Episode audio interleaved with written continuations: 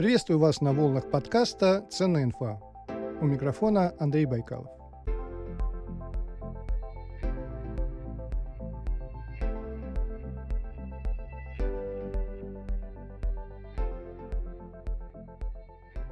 Сначала по традиции небольшое объявление. Недавно я тестировал смартфон Tecno Pova 5. Две вещи мне понравились больше всего. IPS-экран 6,8 дюймов Full HD с частотой обновления 120 Гц и отличный стереозвук. По качеству черного цвета визуально не уступает AMOLED-экранам. Приборы, наверное, покажут, что черный цвет IPS-экрана недостаточно черный в кавычках, но на глаз разницы я не увидел. Большая батарея на 6000 мАч, быстрая зарядка 45 Вт, камера на 50 мегапикселей. Ну и дизайн? Темно-синяя версия смотрится просто шикарно. Это не камерафон, селфи здесь вообще 8 мегапикселей, нет оптического стабилизатора основной камеры, то есть использовать Tecno Pova 5 как блогерский инструмент для ведения влога проблематично, будет трясущаяся картинка, если не использовать статикам или штатив. Но как игровой смартфон Tecno Pova 5 отличный выбор для любителей мобильных игр, а благодаря хорошему экрану Tecno Pova 5 также подходит для просмотра фильмов и чтения книг. Вот по поводу книг еще добавлю. В Tecno Pova 5 правильно сделана защита для глаз. При включении этой функции экран уходит немного в желтизну, как у iPhone при включении функции True Tone. Именно этот цветовой оттенок мягкий желтый, который должен быть при защите глаз, а не красный оттенок, как у многих Android-смартфонов. Подробный обзор смотрите на моем канале «Гаджеты для теста», ссылка в описании. А я сейчас перехожу к теме выпуска.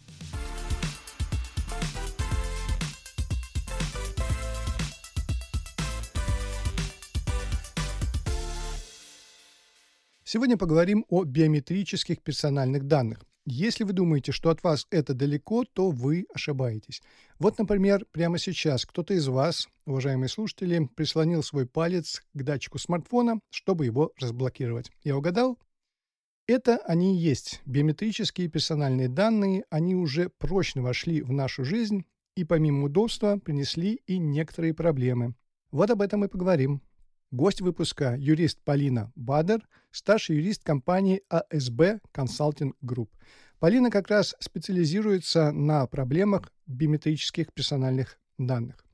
А, вернее так, специализируется на решении проблем, связанных с биометрическими персональными данными. Добрый день, Полина. Здравствуйте. Давайте начнем с простого вопроса. Что такое персональные биометрические данные? Давайте сделаем так. Я сейчас перечислю то, что лично я понимаю под персональными данными, а вы меня поправите и скажете, что в моем списке являются персональными данными, а что не является персональными данными. Отпечатки пальцев, радужная оболочка глаз, лицо, голос, уши, походка, слюна, кровь, ДНК. Все, что вы перечислили, является биометрическими персональными данными, а, как, как таковыми, что ли, так скажем, в теории. А, если мы немного там, приземлимся на ту практику, которая у нас сейчас есть, то э, у нас биометрические персональные данные — это персональные данные, характеризующие человека, это персональные данные физиологические, биологические, характеризующие человека, по которым можно установить его личность. И очень важный момент э, оператор этих персональных данных использует эти биометрические персональные данные для установления личности. А, что это означает? Это означает, что, например, вот вы перечислили изображение лица. Если мы берем изображение лица и размещаем на, на сайте компании, например, и говорим, что вот, это работник нашей компании, то мы не обрабатываем биометрические персональные данные, потому что мы, как компания, как оператор, не используем э, это изображение лица для установления личности человека. Но если, например, мы возьмем то же самое изображение лица и поместим его на пропуск для входа в помещение работодателя, то здесь мы уже сталкиваемся как раз с биометрическими персональными данными и с обработкой этих э, персональных данных в контексте установления личности. И таким образом, в одном случае, одна, например, одна и та же фотография может выступать и как биометрические персональные данные, и как не биометрические персональные данные, а как обычные персональные данные. Ну вот мне хочется задать вопрос. Значит, по этой логике, если я просто плюнул на улице, это не биометрические данные, а если я сдал анализ слюны, там в поликлинике или еще где-то, это уже мой плевок становится биометрическими данными, правильно? А, добавлю немного. Если вы, если вы пришли в лабораторию и вам сказали, что нужно плюнуть сюда, чтобы мы потом установили вас по этой слюне, тогда это биометрические персональные данные. Все верно. Понятно. А, возвращаясь к теме лица, а, я вот совсем недавно, ну, относительно недавно, где-то, наверное, год уже, вход в метро работает по лицу. Вы сами так случайно не сделали? Как вы заходите в метро? Я пользуюсь э, старыми способами, картой тройкой. А, я на самом деле э, изучала этот вопрос. А, ну, мне было интересно, каким образом устроена а, ну, выстроен процесс у, у метрополитена в контексте вот, получения обработки биометрических персональных данных. Потому что если мы говорим про вот эту оплату FacePay, то э, тут мы говорим именно про биометрические персональные данные, потому что они используются для идентификации и аутентификации личности.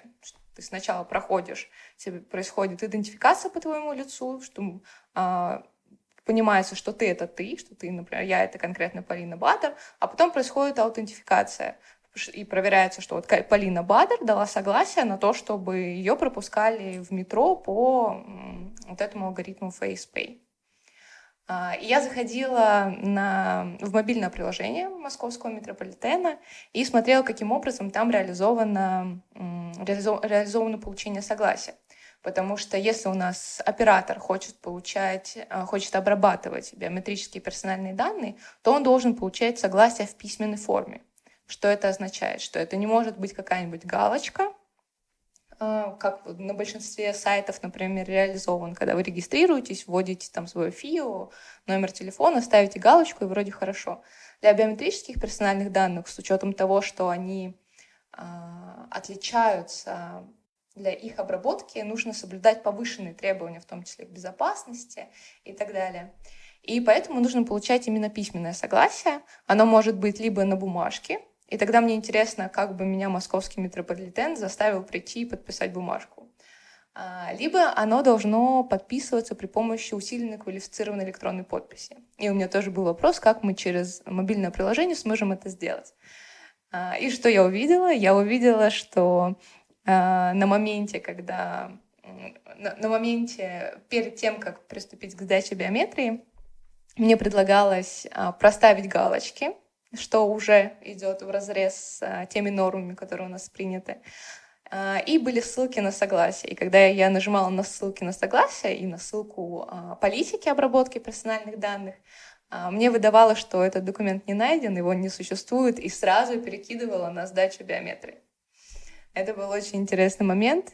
Скорее всего, ну даже наверняка его сейчас поправили, потому что у нас вступила ну, почти уже в полную силу вступил, вступил закон о том, что теперь вся биометрия, а именно не, не то, что вся, а биомет, вся биометрическая персональная данная, касающаяся изображения лица и голоса, может храниться и обрабатываться только через единую биометрическую систему. Я хотел еще вот такой вопрос уточнить. А насколько глубоко вы а, погружались как специалист а, в саму, может быть, технологию распознавания лиц? То есть вот то, что хранится, хранится наше лицо, вот условно мое лицо хранится, или что-то в зашифрованном виде там хранится? Вот этот вопрос я хочу понять. То есть, если хакер украдет персональные данные, что он там увидит? Вот он откроет на компьютере мой файл, увидит мое лицо, или он увидит какие-то зашифрованные файлы? Смотрите, тут опять вернемся к единой биометрической системе.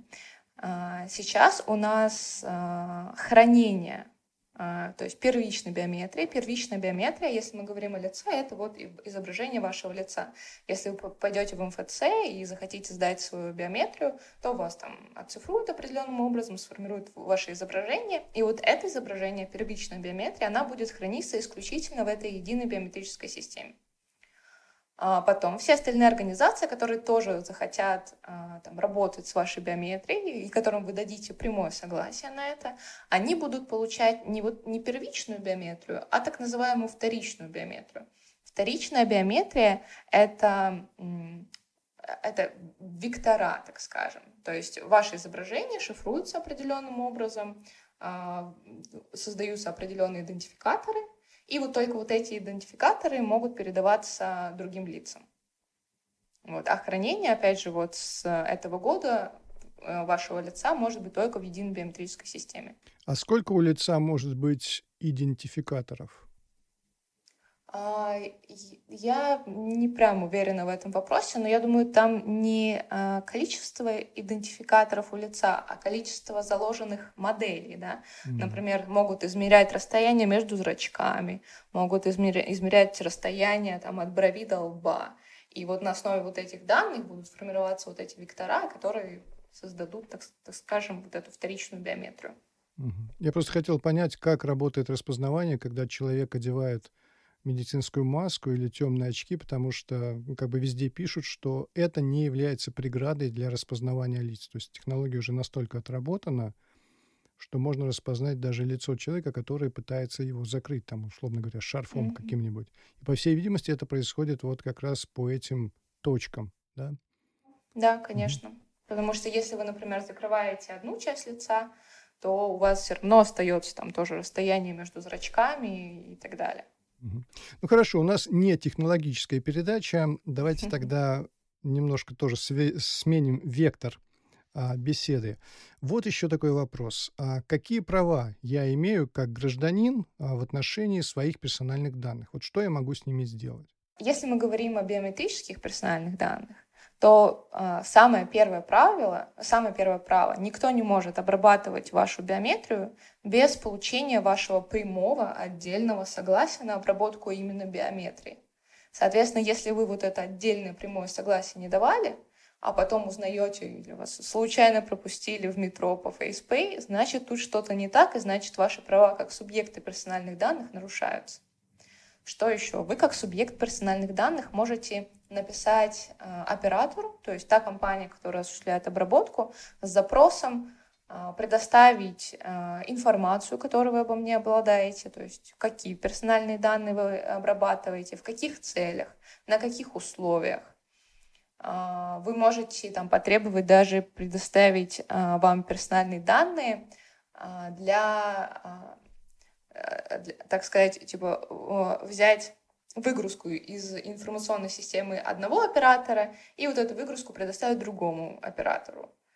А, это тоже право субъекта, которое реализуется путем прямого запроса.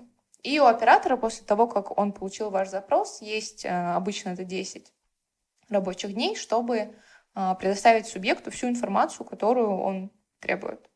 Если субъект понимает, смотрит на эту информацию и понимает, что ну, что-то не так, я не давал это согласие, субъект может прямо запросить это согласие, спросить, на каком правом основании вы обрабатываете мои персональные данные, и либо просто сказать, я отзываю у вас согласие, и все, и после этого оператор не вправе осуществлять дальнейшую обработку.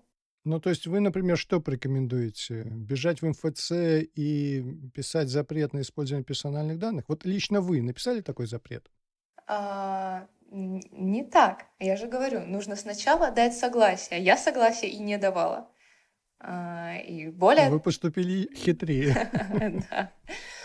Более того, а, я, я на самом деле немного скептически отношусь. Я понимаю, что использование биометрии — это там, упрощение жизни. У нас есть целый каталог услуг, Э, госуслуг, в частности, которые мы сможем получить при помощи там, идентификации через биометрию или аутентификации.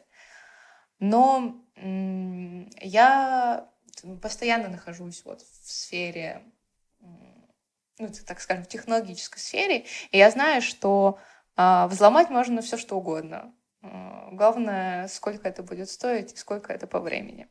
И исходя из этого, я все-таки пока что опасаюсь Э, сдавать свою биометрию да, в, единую, в единую систему, потому что э, я хочу посмотреть, как это работает, посмотреть, не будет ли каких-то утечек, а потом уже принимать решение, насколько мне это нужно.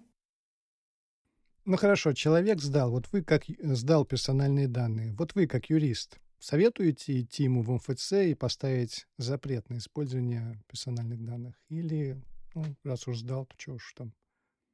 Это зависит от э, цели человека. Ну, то есть, если э, ему важно получать гос... Ну, если ему неохота носить с собой паспорт, и ему важно, чтобы его узнавали по лицу, то, конечно, это упрощает жизнь, нужно идти и сдавать биометрию.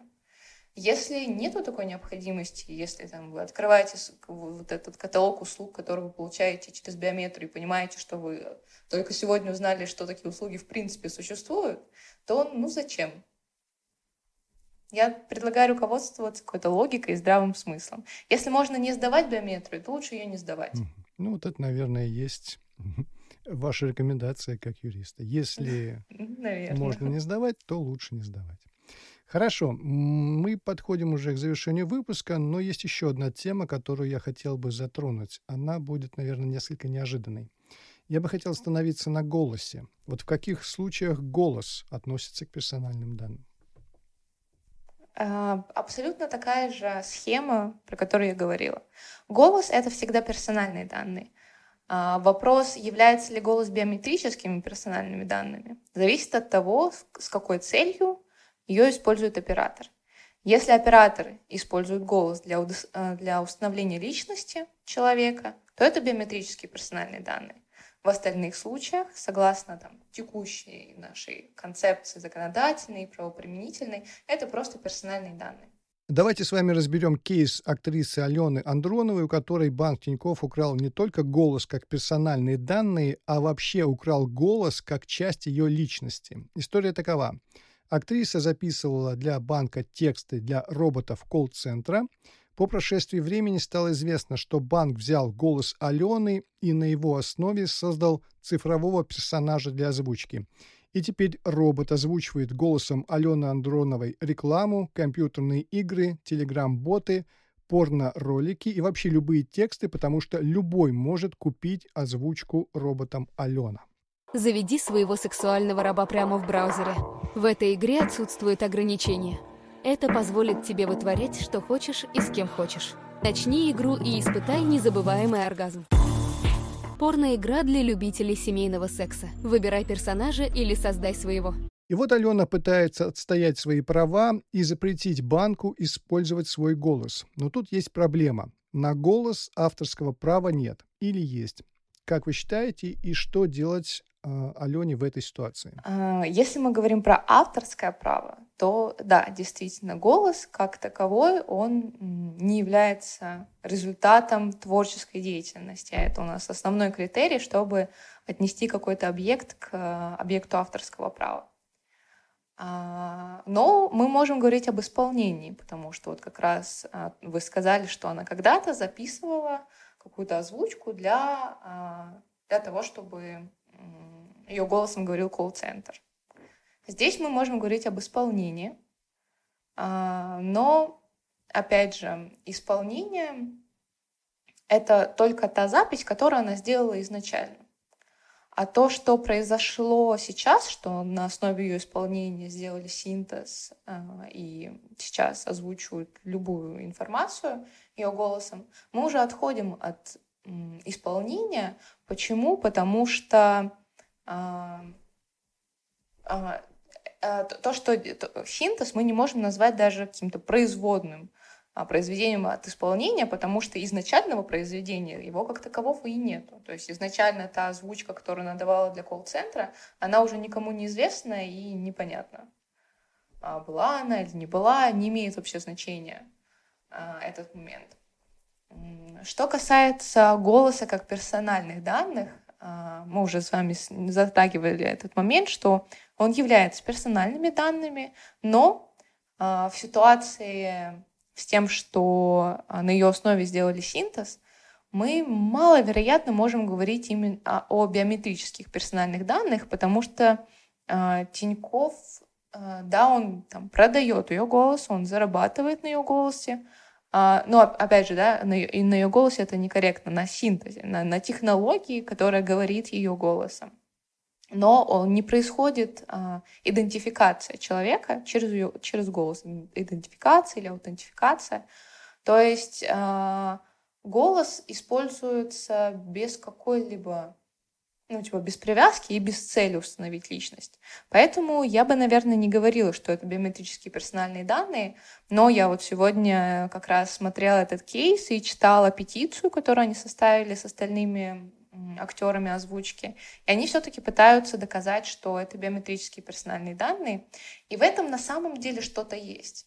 А, я подумала, что, предположим, та же Андронова сдала биометрию в единую биометрическую систему, и теперь она может там оплачивать покупки до 2000, по-моему, если не ошибает память, просто по, а, по своей биометрии. Например, по голосу. У нас вот есть уже по Сбер, Сбероплата улыбка, может быть, будет Сбероплата по слову «салют».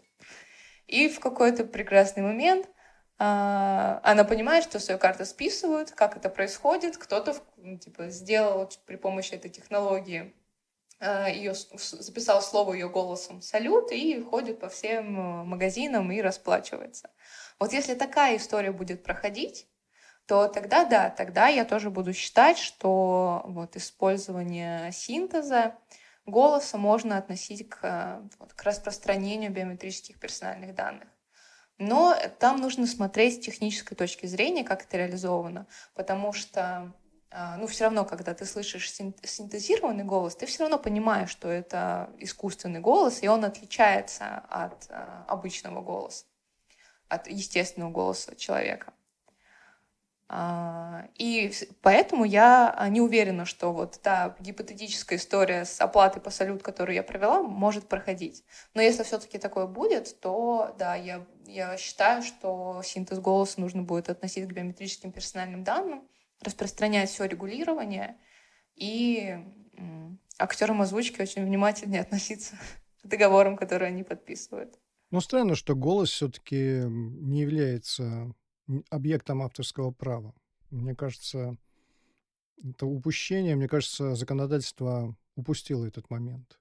Если мы говорим о голосе, то мы говорим об интонациях, о тембре, о дикции, об эмоциях, обо всех тех вещах, которые, в принципе, да, составляют часть человеческой натуры, которая определяет его как личность. Мы ведь легко идентифицируем голоса знаменитостей, близких, коллег, родственников.